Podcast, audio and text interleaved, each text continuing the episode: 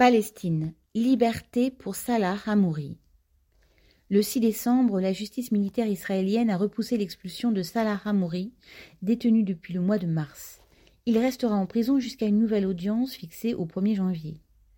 Avocat franco-palestinien, Salah Hamouri est l'un des 700 prisonniers politiques palestiniens détenus par l'État d'Israël.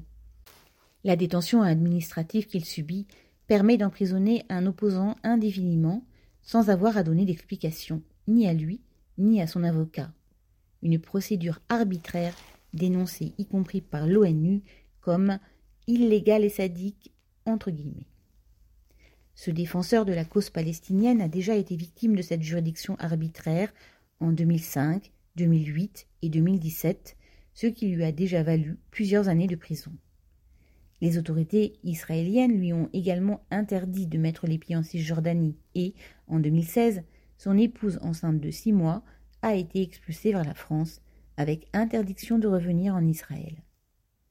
Amnesty International, l'association France-Palestine Solidarité, son comité de soutien, exige sa libération immédiate et sans condition.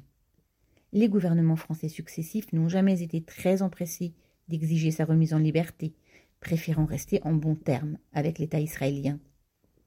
L'actuel ministre des Affaires étrangères, Catherine Colonna, a quand même admis qu'il doit pouvoir être libéré entre guillemets.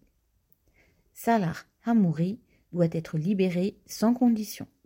Jacques Fontenoy.